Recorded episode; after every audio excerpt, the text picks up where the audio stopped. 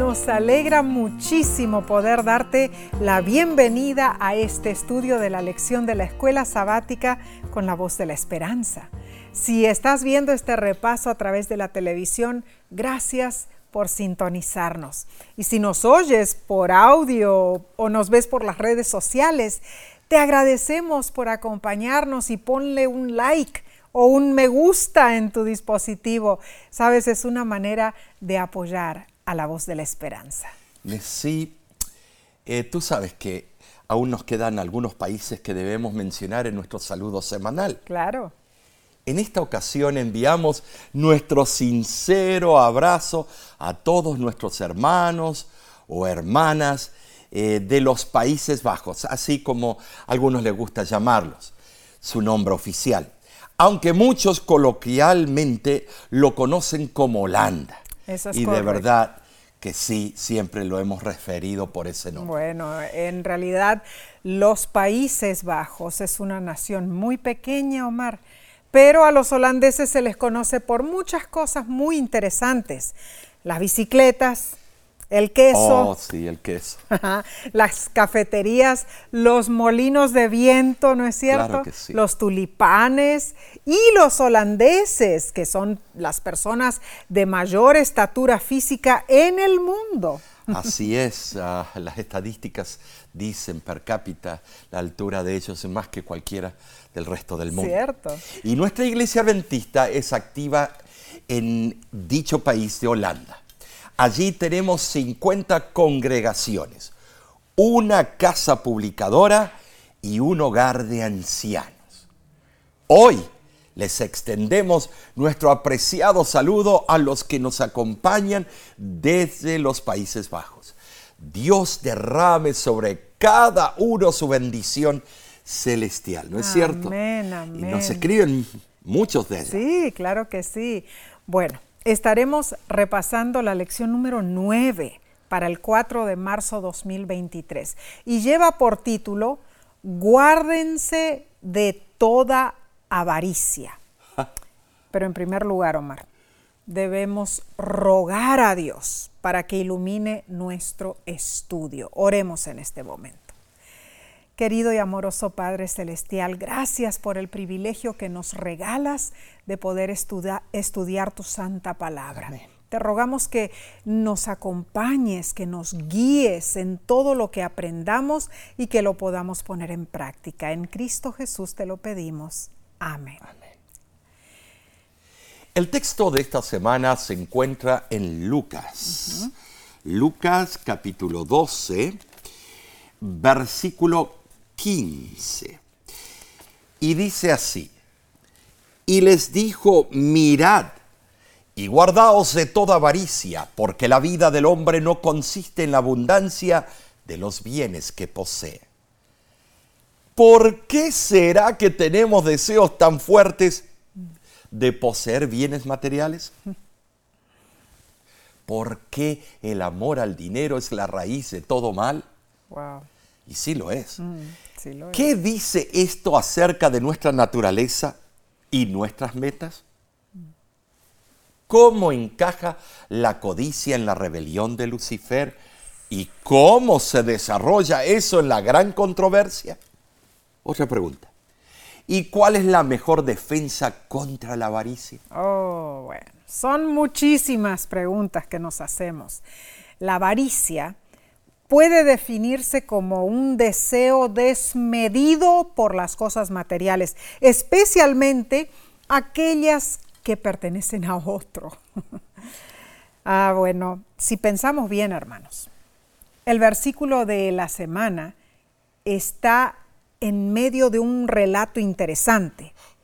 El hombre que se dirigió a Cristo en Lucas 12 del 13 al 21 no necesitaba más riquezas. Lo que necesitaba era que la avaricia le fuera quitada de su corazón para que las riquezas no le preocuparan tanto.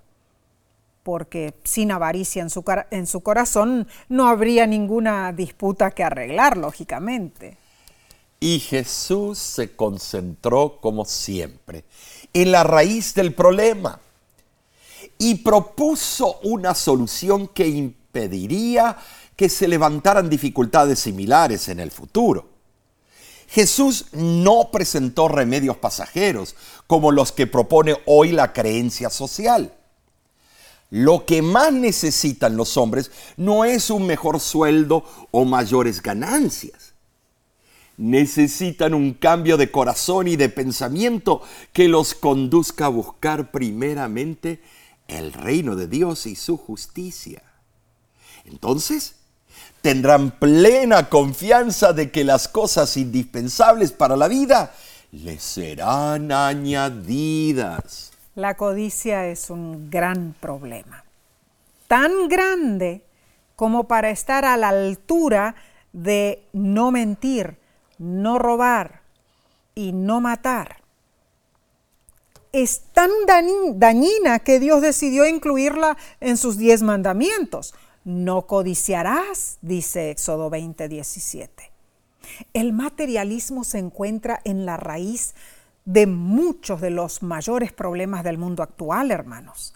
Y es la base de la mayor parte de las filosofías políticas y económicas. Y por lo tanto, es la causa de una gran parte de los conflictos que afligen a la humanidad. El descontento con lo que tenemos crea el deseo de lograr más es el espíritu de avaricia que impulsa a algunos industriales a buscar mayores ganancias a toda cuesta, sin detenerse a pensar en los medios que utilizan para obtenerlas. ¿Saben sí? También hace que muchos trabajadores exijan salarios siempre mayores. Siempre quieren, quieren más, más y no saben que la compañía está al punto de la bancarrota. Sin considerar el valor de su propia contribución a la producción del negocio, ni las posibilidades de su empleador de poder pagarles. Exacto, como dijiste, incluso a veces están en situaciones económicas muy graves, ¿no es cierto? Pero igual exigen. Y demandamos y demandamos, ¿qué, ¿qué pasa? Que no me suben. La avaricia es el espíritu que mueve a determinados grupos a pedir leyes que les sean favorables a ellos sin preocuparse cómo afectarán a otros grupos del país. Mm. Es la misma idea. Es el mismo espíritu que lleva a una nación a imponer su voluntad sobre otros pueblos sin preocuparse por los intereses o deseos de ellos.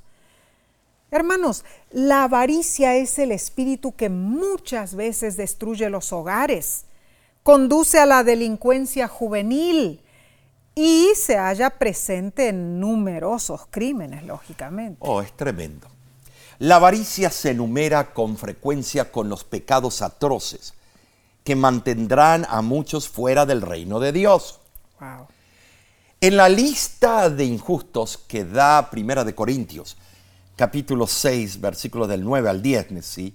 se encuentran los avaros, esto es serio. Entonces, ah, la codicia está a la altura de la extorsión, la idolatría, la fornicación y el adulterio. Wow. Eso es lo que dice la Biblia. La Biblia no se confunde. No, no, no, no. Bueno, esta semana veremos ejemplos de cuán dañina es la avaricia y lo que podemos hacer para superarla.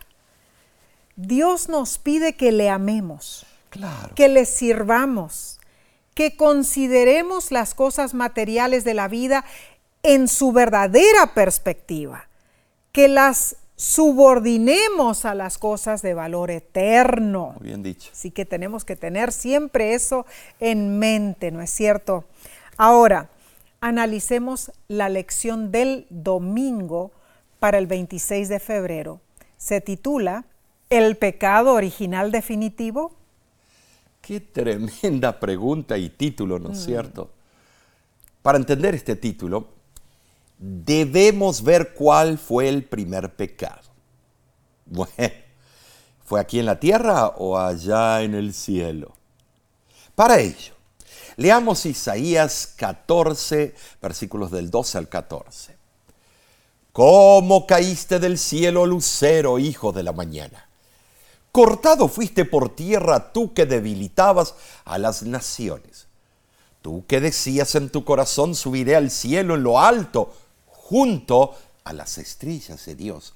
Levantaré mi trono y en el monte del testimonio me sentaré a los lados del norte. Sobre las alturas de las nubes subiré y seré semejante al Altísimo.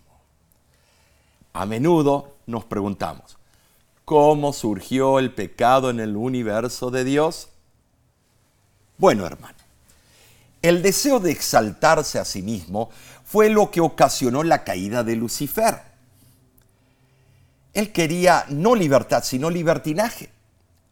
Antes de cometer ese error, él era el más hermoso y más sabio de todos los ángeles celestiales.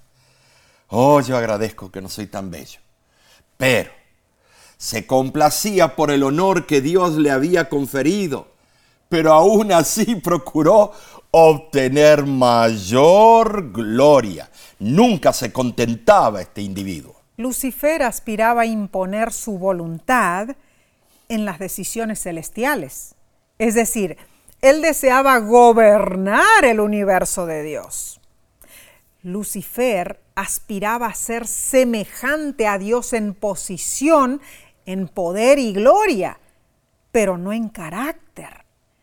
Él deseaba para sí el homenaje que la hueste angélica solo le rendía a Dios. Aunque él no era más que un ser creado, pretendía recibir el honor que solo debe darse al Creador. Omar, qué situación más horrible. En serio, y pensar que los seres humanos hemos heredado ah. esas actitudes. Horrible, horrible. En vez de aceptar que Dios fuera supremo en el afecto de las huestes angélicas. Lucifer buscó para sí el primer lugar en el afecto de los ángeles. Aspiró colocar su trono en el monte del testimonio, pero el Señor lo arrojó del monte de Dios. y así Lucifer llegó a ser Satanás. ¿Y sabes que esto, este relato, lo que vemos, es la repetición de todos los días mm. cuando Dios nos mira a los seres humanos porque cuando amamos la mentira, nuestro Padre, ¿quién es?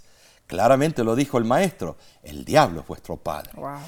La codicia lo envenenó. Cierto. Aquí en la tierra la humanidad ha continuado codiciando lo que le pertenece exclusivamente a Dios. Cuando cayó Jericó, Acán codició parte de lo que estaba consagrado al tesoro de Dios, un manto. Judas era un ladrón que robaba del dinero de los discípulos. Ananías y Zafira mintieron porque codiciaron parte de lo que habían prometido al Señor.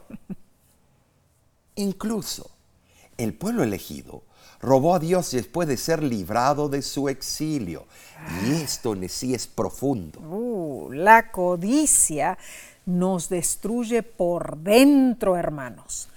Hace que perjudiquemos a otros, pues es un deseo egoísta que puede impulsarnos a apoderarnos de lo que es de otros. Así es. Bueno, todo lo que ocupe en el corazón el lugar que corresponde a Dios es idolatría. ¿no es cierto? Claro. Así afirma Colosenses 3:5, que dice lo siguiente: Haced morir pues lo terrenal en vosotros, fornicación, impureza, pasiones desordenadas, malos deseos y avaricia, que es idolatría. Tremendo eh, significado, el resultado final, idolatría. El ser humano practica la idolatría cuando adora, es decir, cuando dedica su vida a algo que no es de Dios, hmm. algo que ocupa el lugar de Dios. Y así lo dice Pablo en Romanos 1.25. Hmm. Entonces, la codicia puede ser idolatría cuando deseamos algo que no deberíamos tener, pero lo deseamos tanto con tanta pasión y ganas que nuestro deseo por eh, obtenerlo se convierte en el centro de nuestras acciones, de nuestro corazón. Cuenta cierta historia que una ancianita ciega le hizo una promesa a su oftalmólogo. Le dijo que si la curaba de su ceguera, le daría una fuerte suma de dinero en recompensa.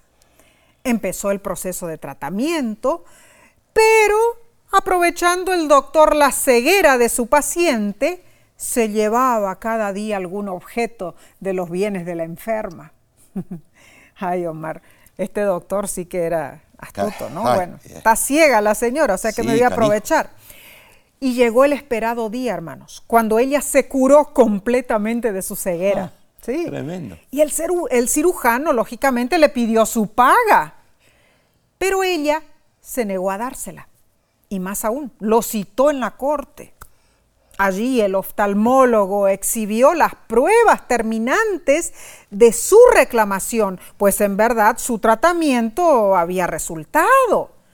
Pero la señora le dijo al jurado, yo no sé, pero creo que estoy más ciega que antes, porque desde que este hombre dice que me ha curado, yo no veo ninguno de los muebles, ni objetos, ni el dinero que yo tenía en mi casa. bueno, así, así es como la avaricia deja eh, contra los perversos las pruebas de su delito, hermanos. La única solución Ah, para la avaricia es andar en el espíritu, no en la carne. Eh, Gálatas 5:22 pone ese concepto magistral. Lo que no conocen, los que no conocen a Dios, andan en la pasión de la lujuria y de la concupiscencia. cierto. Pero los que seguimos a Jesús nos negamos a nosotros mismos y tomamos su cruz. Así escapamos de la corrupción que hay e, en el mundo a causa de la avaricia. Así es. Sabes, debemos imitar a Dios, el dador de todas las cosas.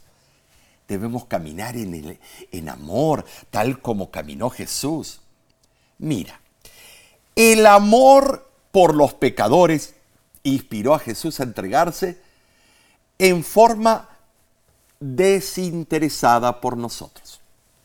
Solo si nuestra vida es conducida por la gracia de Jesús y por la oración podremos confiar las verdades bíblicas de que es más bienaventurado dar que recibir y que Dios ama al dador alegre. Cuando nos detenemos a pensar en aquel primer pecado en el cielo, quizá Lucifer al principio no sabía dónde lo llevarían sus, sus deseos erróneos, pero puede ocurrir lo mismo con nosotros.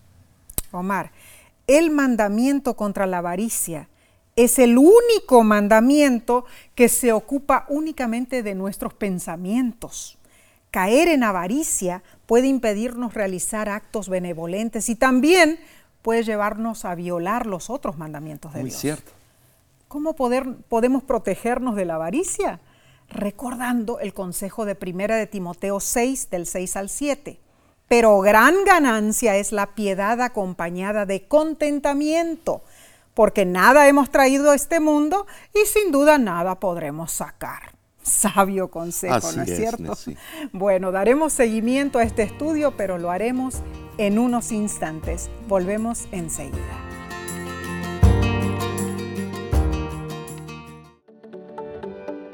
En nuestra aplicación puedes encontrar más contenido como este que te ayudará en tu vida espiritual. Lo puedes descargar visitando nuestra página web lavoz.org.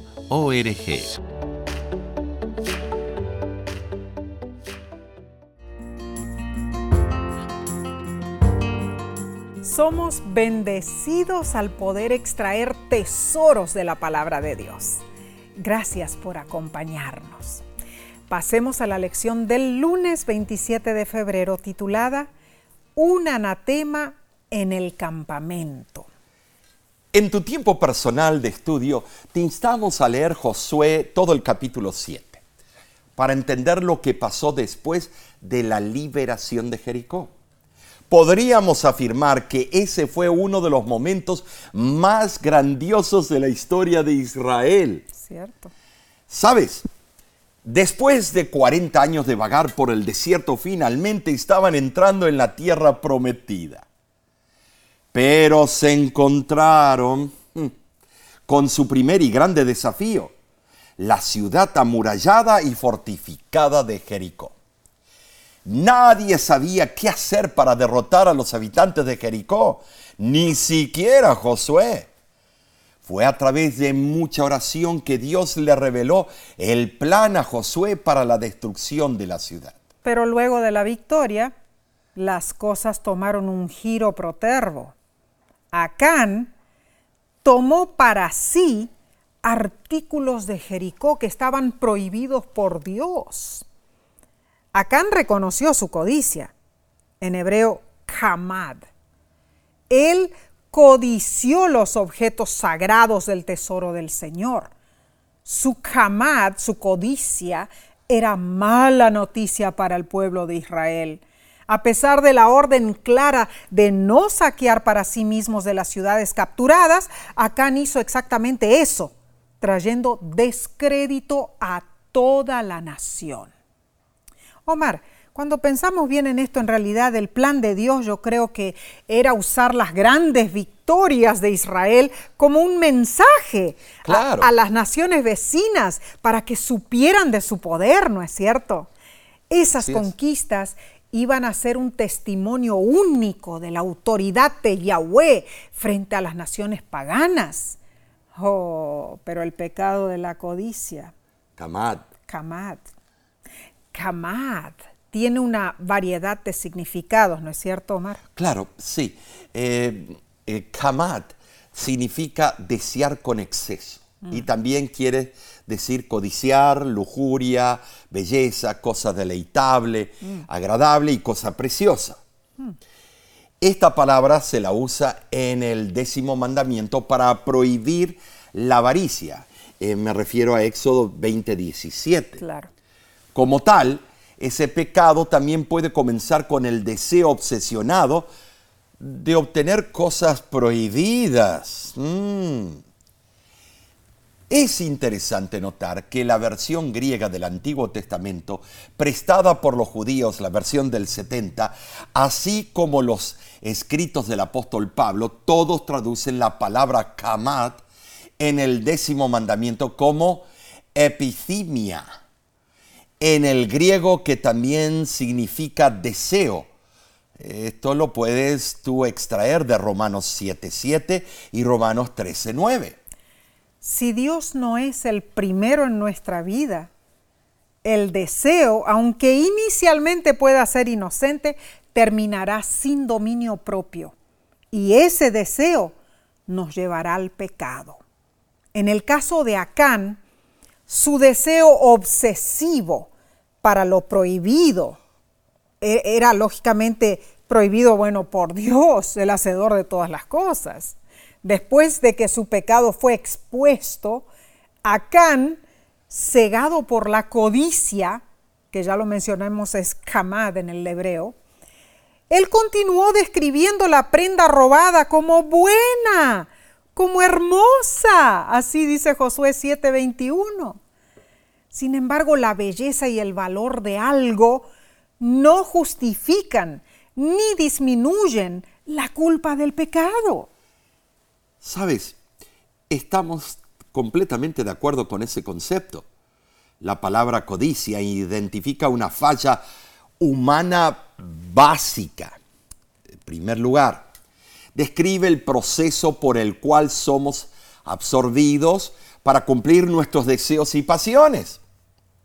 Bueno, primero, vemos algo que nos llama la atención y despierta nuestro interés apasionado.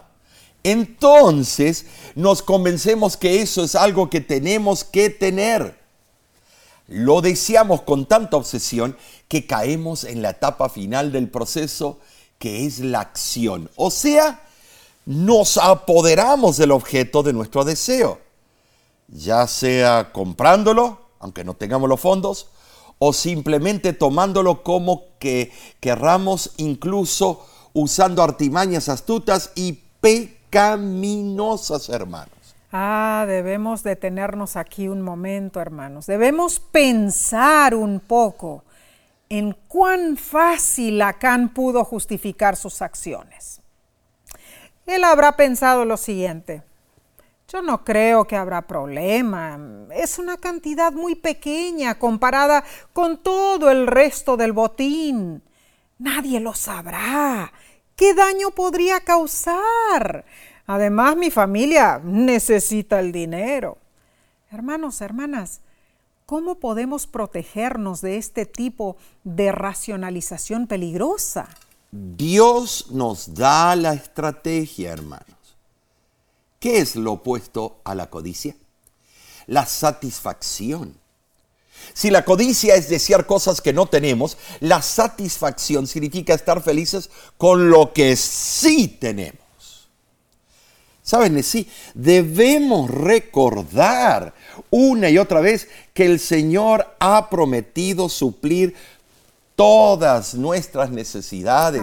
Así lo dice Filipenses 4:19. Dice, mi Dios pues suplirá todo lo que os falta conforme a sus riquezas en gloria en Cristo Jesús. Con esto en mente, sí. Debemos recordar que, eh, que necesidades y deseos no son lo mismo. No, no, no. No son. A veces lo confundimos, eh, eh, varias expresiones. Mm. Hermano, hermana, siempre habrá personas que tienen más que tú. Acéptalo.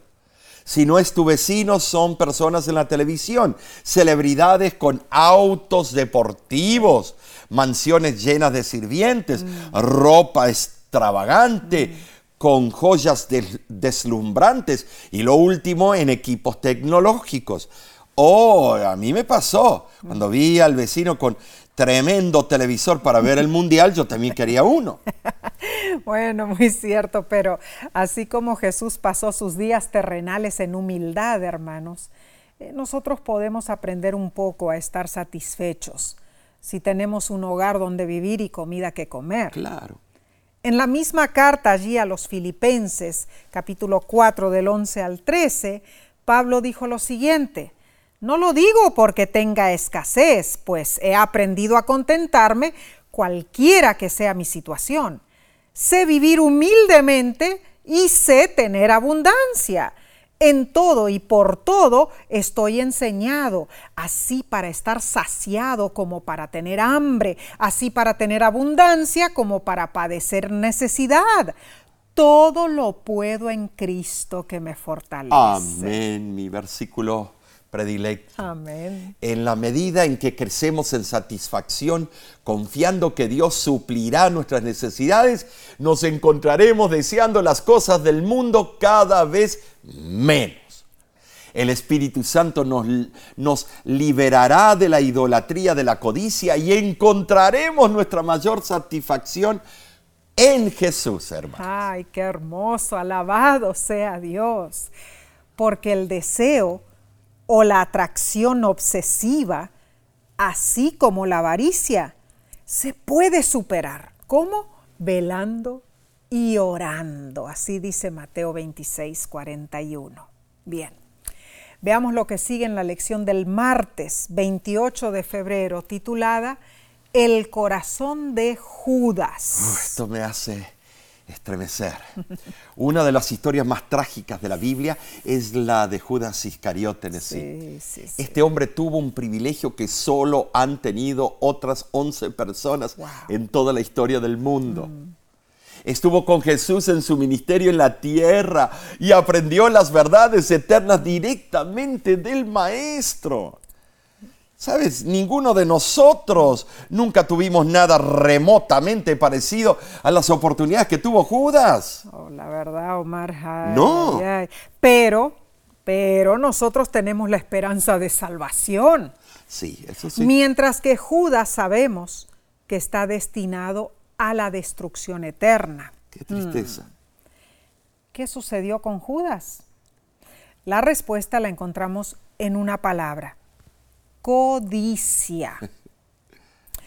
Juan capítulo 12 del 1 al 8 cuenta cuando María untó aquel costoso perfume sobre los pies de Jesús. Judas saltó con su crítica perversa y Jesús lo reprendió. La amable reprensión de Cristo al comentario codicioso de Judas fue lo que lo llevó a abandonar la fiesta y dirigirse directamente al palacio del sumo sacerdote donde estaban reunidos los enemigos de Jesús. ¿Sabías? Allí Judas ofreció entregarles a Jesús por una suma mucho menor que el regalo de María. La sierva del Señor añade en el deseado de todas las gentes, página 663, lo siguiente. Amaba al gran maestro y deseaba estar con él. Sintió un deseo de ser transformado en su carácter y su vida y esperó obtenerlo relacionándose con Jesús. El Salvador no rechazó a Judas, le dio un lugar entre los doce le confió la obra, le dotó de poder para sanar a los enfermos y echar a los demonios. Pero Judas no llegó al punto de entregarse plenamente a Cristo. Esta cita de verdad nos hace entender lo que lo movía a Judas. Sin embargo, no debemos apuntarlo a Judas como el único villano. Todos tenemos defectos de carácter y si nos rindiéramos a ellos, haríamos las mismas decisiones que ese discípulo hizo. Judas no se entregó completamente a Cristo y el pecado de la avaricia, algo que él podría haber vencido con Jesús, lo venció a él y le trajo resultados totalmente funestos. Qué triste esa situación de Judas. Pero ¿quién de nosotros no lucha con la codicia, hermanos? En este caso, Judas lo que codiciaba era el dinero. Y esa avaricia, que es un problema del corazón, lo llevó a traicionar a Jesús. Ay, Omar, qué terrible lección para todos nosotros, ¿no es cierto? Sobre, sobre qué aprendemos aquí, hermanos, sobre el peligro que puede traer la codicia en nuestra vida. Así es lo que parece una cosa pequeñita, un simple deseo del corazón, puede llevar a la calamidad y a la pérdida eterna. Y bueno, muchos traen a relucir los pecados de otros. Eso ocurre entre los miembros de una familia, entre amigos, entre compañeros de trabajo y también entre hermanos de iglesia oh. y también entre líderes. Claro que sí. El espíritu de profecía explica lo siguiente en el libro Colportor Evangélico, página 211. En su misericordia y longanimidad, Dios tiene paciencia con el impío y aún con el corazón falso entre los apóstoles escogidos por Cristo estaba Judas, el traidor.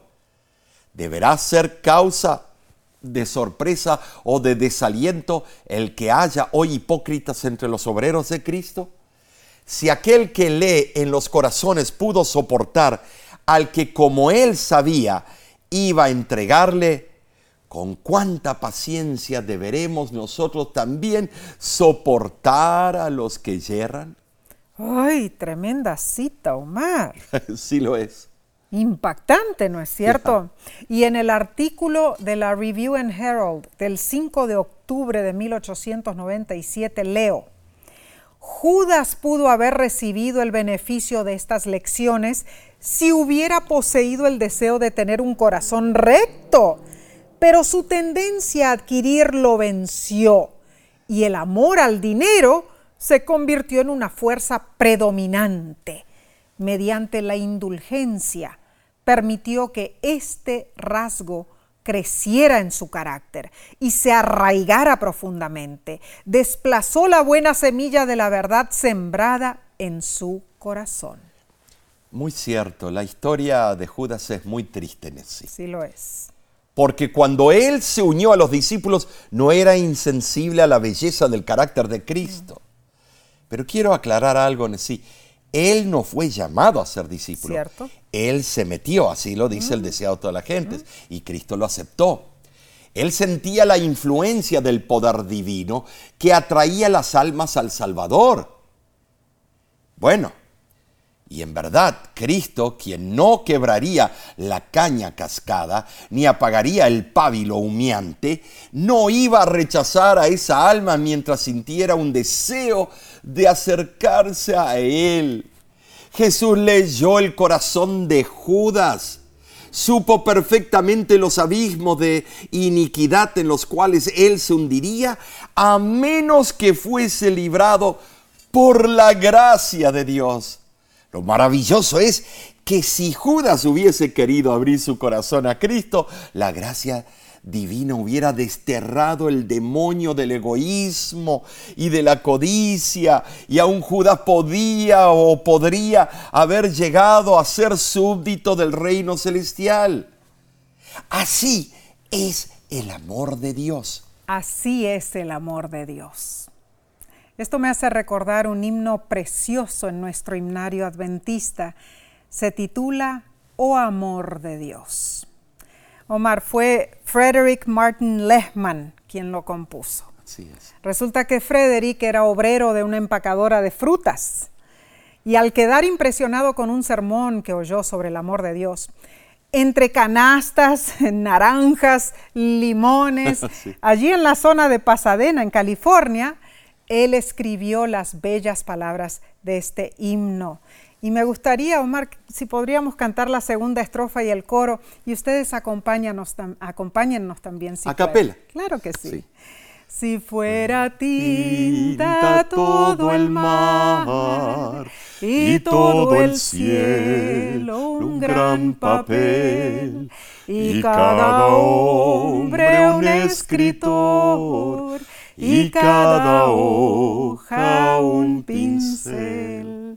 Nunca podría describir el gran amor de Dios que al hombre pudo redimir de su pecado atroz.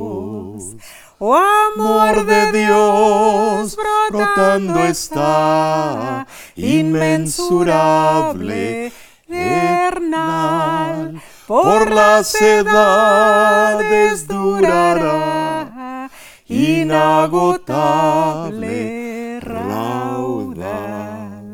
Hermoso, Qué hermoso. mensaje. No somos Eh, los grandes cantantes no, que ustedes suelen escuchar, Pero- pero, les hizo recordar, ¿no es Claro cierto? que sí, este mensaje maravilloso del amor de nuestro Padre Celestial. Seguiremos con la parte del miércoles en unos segundos. No te vayas.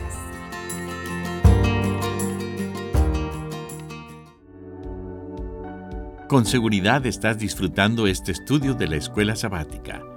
Te invitamos a buscarlo en formato de video por nuestro canal de YouTube. Lo puedes encontrar en youtube.com diagonal La Voz de la Esperanza.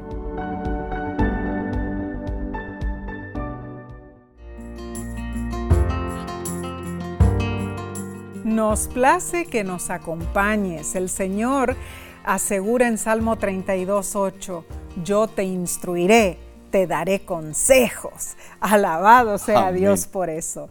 Bien, pasemos al estudio del miércoles 1 de marzo titulado Ananías y Zafira. Cuando puedas, lee Hechos capítulo 5, versículo del 1 al 11. ¿Para qué? Para entender el trasfondo de la historia de estos dos personajes. Claro. Ananías y Zafira vivían en un tiempo privilegiado, Nesí. Eran parte de la primera iglesia cristiana. Wow, cierto. La vieron crecer y fueron testigos de la manifestación del Espíritu Santo. ¿Sabes?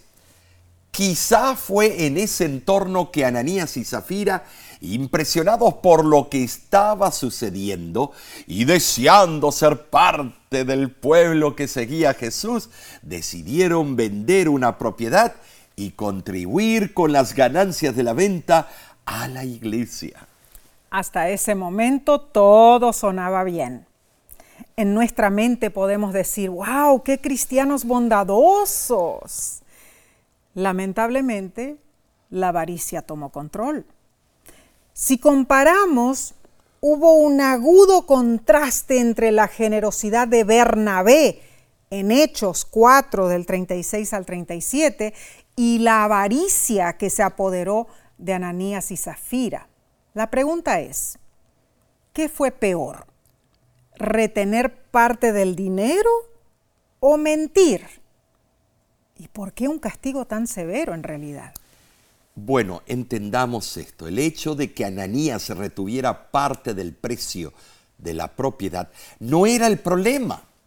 En realidad, él no estaba obligado a dar nada. Él había dicho que daría una ofrenda, pero no le era imperioso dar una cantidad específica. ¿Sabes? Sí. El dinero de la venta de, la, de lo que le pertenecía podía darlo todo o solo podía dar una parte. Lo que hizo erróneamente fue presentar una parte como si fuera el todo de la ganancia de la venta. La mentira, el engaño. Ese fue el verdadero problema porque fue fulminado inmediatamente. Wow, claro que sí, Omar. Eh, al principio eh, parecieron ser sinceros eh, en su deseo de dar para la obra de Dios. Pero el libro de Hechos de los Apóstoles, página 59, explica lo siguiente. Más tarde, Ananías y Zafira agraviaron al Espíritu Santo, cediendo a sentimientos de codicia. Empezaron a lamentar su promesa y pronto perdieron la dulce influencia de la bendición que había encendido sus corazones con el deseo de hacer grandes cosas en favor de la causa de Cristo. Qué triste, Omar, el impulso a vender provenía del Espíritu de Dios, ¿no es sí, cierto? Por supuesto. Al principio estuvo bien. En cambio, el impulso de retener parte de la ganancia, ese impulso provenía de Satanás. Ese acto fue un intento de servir al mismo tiempo a Dios y al enemigo. Muy relevante lo que estás diciendo porque nadie puede servir a dos señores. No, no. Muy triste. Comenzaron con el mejor de los motivos, pero su codicia hizo que se pusieran una fachada y pretendieran ser lo que no eran. Si tenemos en cuenta los milagros del Pentecostés, y del extraordinario progreso de la iglesia cristiana bajo la conducción, conducción del Espíritu Santo, el pecado de Ananías y Zafira fue repulsivo y recibió el justo castigo severo, Nesí. Ay, pero yo no sé, hay tantos en estos tiempos dentro de la iglesia que hacemos, yo diría lo mismo que Ananías y mm. Zafira. ¿Por qué Dios no nos fulmina ahí mismo? Prometer y luego mentir, ¿no es cierto? Sí. Bueno. Todos. Ahora, ambos, Ananías y Zafira, cometieron el error. Claro. Evidentemente, Zafira se prestó para ser cómplice del plan con su marido, ¿no? no estaba él solo. La falta de ambos hermanos fue premeditada. No se trataba de haber cedido a una tentación repentina sino que ellos habían acariciado un plan, un plan que nunca fue correcto y que resultó en un mal acto. ¿Qué fue lo que pasó? Satanás había entrado en sus corazones con ese plan y Ananías y Zafira no lo rechazaron a Satanás.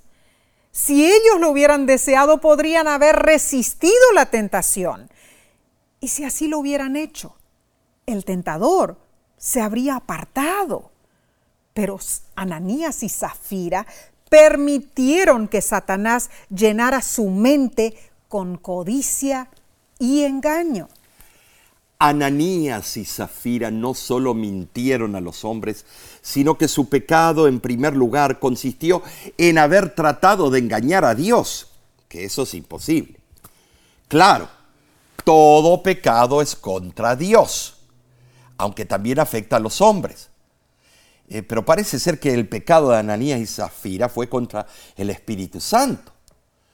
Ananías y Zafira no tuvieron en cuenta a Dios o pensaron que podían engañarlo, así como esperaban engañar a sus hermanos en la fe. Saben, sí, sea como fuere, pecaron contra Dios y fueron castigados. Pero este es el pecado contra el Espíritu Santo, el único pecado imperdonable. Dice la Biblia en Hechos capítulo 5, versículo 11, que vino un gran temor sobre toda la iglesia y sobre todos los que oyeron estas cosas. Eh, si eso ocurriría hoy, yo sé que vendría un gran temor. Como para no. Bueno, después de ese incidente, los hermanos de la iglesia seguramente debieron haber sido más cuidadosos al devolver su diezmo y cuidadosos en prometer a Dios, ¿no es cierto? Pero este triste relato no está en la Biblia como una simple advertencia sobre la fidelidad en el diezmo y las ofrendas, hermanos.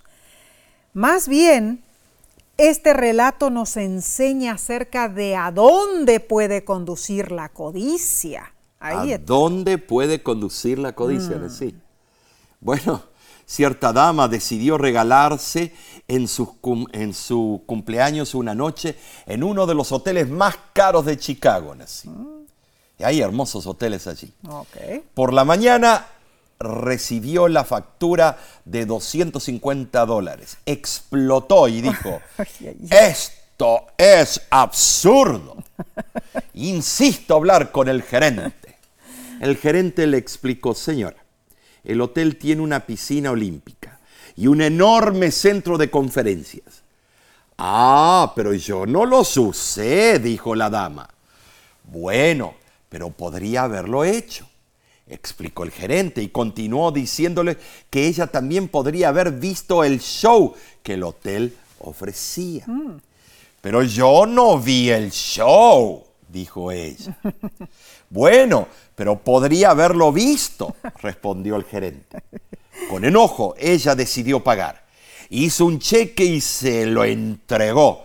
Él, sorprendido, le dijo, pero señora, este cheque solo está hecho por 50 dólares. Uh. Sí, es que le cobré 200 dólares por compartir mi cuarto, uh. respondió ella. ¿Qué? Yo nunca estuve en su cuarto, señora, exclamó el gerente. Y ella le contesta, bien perspicaz, bueno, el cuarto estaba aquí y usted podría haberlo usado, dijo ella. Ay, ay, ay, ay. La codicia, hermanos. La codicia puede conducirnos a situaciones horribles. Incluso puede conducirnos a perder nuestra vida eterna. Tremendo. Esa, Tremendo. Esa historia. ¿Te gustó esa historia? me gustó, me gustó. Pero veamos el estudio del jueves 2 de marzo titulado ¿Cómo vencer la codicia? Aquí viene lo bueno, pero viene lo difícil. En este momento veremos la solución para este gran mal. El autor de la lección es muy interesante porque es un hombre, un gran pensador. Él dijo, la codicia es un asunto del corazón como el orgullo o el egoísmo. A menudo pasa desapercibida, pero puede ser tan mortal y engañosa. Ya es bastante difícil vencer los pecados que son obvios. Mentir, adulterar, robar, caer en idolatría, quebrantar el sábado. Mm. Pero estos son actos externos en los que podemos pensar antes de cometerlos. Pero para superar los pensamientos erróneos, ¡ay! Eso sí se pone difícil. ¡Ay, ay, ay! Cuánta razón tiene al hacer ese comentario, ¿no? Leamos Primera de Corintios capítulo 10 versículo 13. No os ha sobrevenido ninguna tentación que no sea humana, pero fiel es Dios que no os dejará ser tentados más allá de lo que podéis resistir, sino que dará también juntamente con la tentación la salida para que podáis soportar. Dios es fiel a sus promesas y a la invitación que ha extendido a los seres humanos para que les sirvan. Así es. ¿Sabes? Si Él hubiera permitido que a su pueblo le sobrevinieran tentaciones mayores que sus fuerzas para superarlas, entonces habría parecido que sus promesas no son dignas de confianza. La fidelidad de Dios es la base de nuestra seguridad contra el enemigo.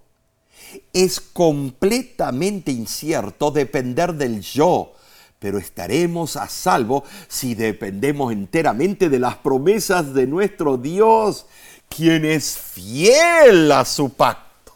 Pero no olvidemos algo importante, hermanos. Dios no nos librará si deliberadamente entramos en el terreno del enemigo, donde es seguro que nos encontraremos con la tentación. Las situaciones que nos afligen son a veces el fruto de nuestra desobediencia o rebeldía.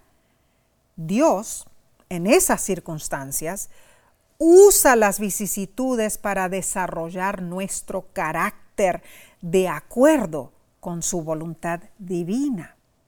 Entonces, Omar, cuando somos tentados, debemos recordar que la tentación se presenta porque Dios la permite, no porque Dios la envía. Hmm. Muy diferente, ¿no es cierto? cierto? Dios no tiende. Y si le hacemos frente correctamente a esa tentación, con la ayuda de Dios, podremos crecer espiritualmente en la gracia eh, ahora, sí, ¿cómo podemos protegernos del pecado de la codicia? Ok, a ver. Tenemos que contestar esto. Claro. La lección nos da algunos consejos. Primero, decidamos servir y depender de Dios y ser parte de su familia. Josué 24:15. Segundo, mantengámonos diariamente en oración, rogando a Dios, no nos dejes caer en tentación, mas líbranos del mal. Cuando sintamos codicia por algo que sabemos que no debemos tener, oremos y reclamemos las promesas celestiales. Y el número tres, seamos asiduos con el estudio de la Biblia. Pues Salmo 119, versículo 11 dice, Tu palabra he guardado en mi corazón para no pecar contra ti. Estos son muy buenos consejos. Buenísimos. Meditemos en Jesús, quien abordó el problema humano del pecado. Jesús fue tentado en todo lo que nosotros somos tentados.